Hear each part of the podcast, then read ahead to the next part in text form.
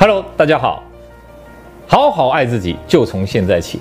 今天跟大家谈谈怎么样瘦腿，有没有什么瘦腿的好方法？啊，那我们知道呢，一个人腿会粗，其实主要的两个因素啊，就是第一个皮下的脂肪啊堆积太多了，第二个就是你的腿肌太粗壮。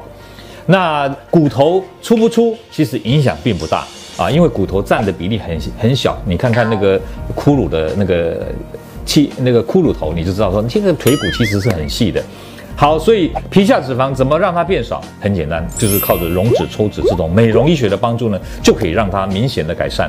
像有的女生呢，她大腿内侧那两块有会卡碰在一起，或者外侧呢有马鞍的现象啊，大腿前侧太多，后侧啊又有点橘皮组织，这些都可以靠着溶脂来改善。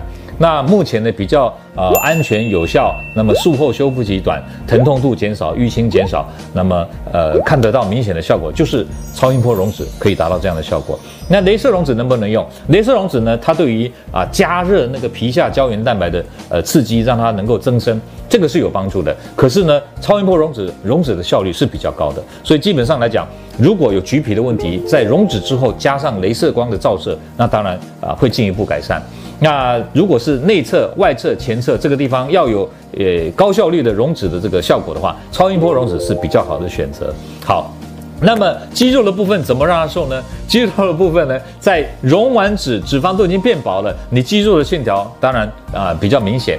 这个时候，如果像有些男生，你知道他们皮下没有什么脂肪，可是腿粗，穿不下那个韩式窄版的那个裤子啊，想要帅帅的感觉就做不到。那这怎么办呢？那当然可以让肌肉缩小，可以靠着啊肉毒的注射呢，让那个肌肉缩小。